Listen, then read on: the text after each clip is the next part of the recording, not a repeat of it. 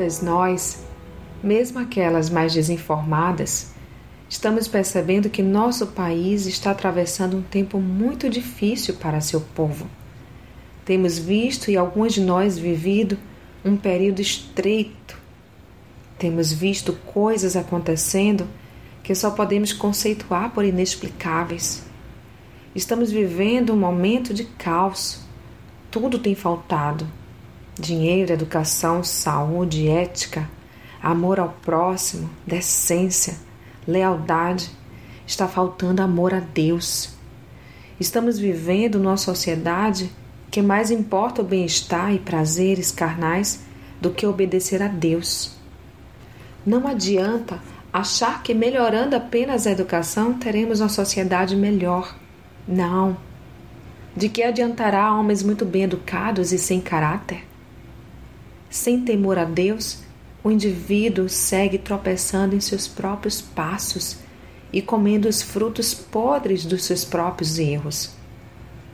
Enquanto alguns poucos desfrutam de águas importadas nas luxuosas geladeiras de suas mansões, compradas com preço de sangue, a grande massa tem bebido águas amargas para tentar matar a sede de justiça que carregam dentro de si.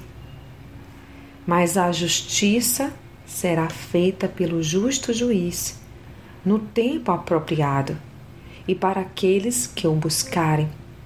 Portanto, se desejamos nova vida, não vejo outro jeito senão sendo todas renovadas em Cristo Jesus. Não vejo como sermos novas pessoas se não nascermos de novo, e isto é possível. Em João 3, de 4 a 6, está escrito: Perguntou Nicodemos: Como alguém pode nascer sendo já velho? É claro que não pode entrar pela segunda vez no ventre de sua mãe e renascer. Respondeu Jesus: Digo-lhe a verdade. Ninguém pode entrar no reino de Deus se não nascer da água e do espírito. O que nasce da carne é carne, mas o que nasce do espírito é espírito.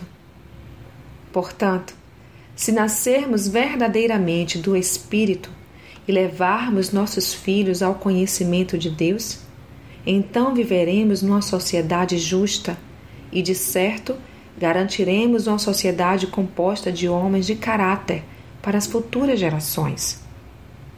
A sociedade padece porque enxerga as ausências físicas, quando deveria se lamentar pela ausência de Deus e clamar se humilhar e se converter dos seus maus caminhos, então Deus ouvirá dos céus, perdoará os seus pecados e sarará a sua terra. Leia 2 Coríntios 7,14.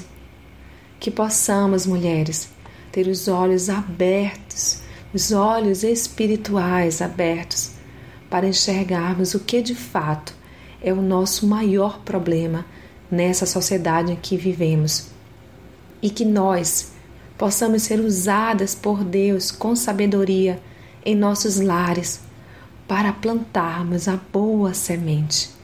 E aí sim teremos uma sociedade com pessoas que realmente obedecem a Deus, que são servos do Deus Altíssimo e que se preocuparão umas com as outras e não mais com seus próprios umbigos mas somente se nós começarmos a partir dos nossos próprios lares, plantando a boa semente. Aí, um pouco mais para frente, no futuro, colheremos os melhores frutos. Que Deus nos abençoe com muita sabedoria e que possamos começar as missões a partir do nosso próprio lar. Que Deus abençoe a vocês e a mim que nos dê um dia de paz.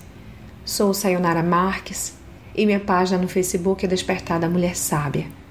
Fique na paz de Deus.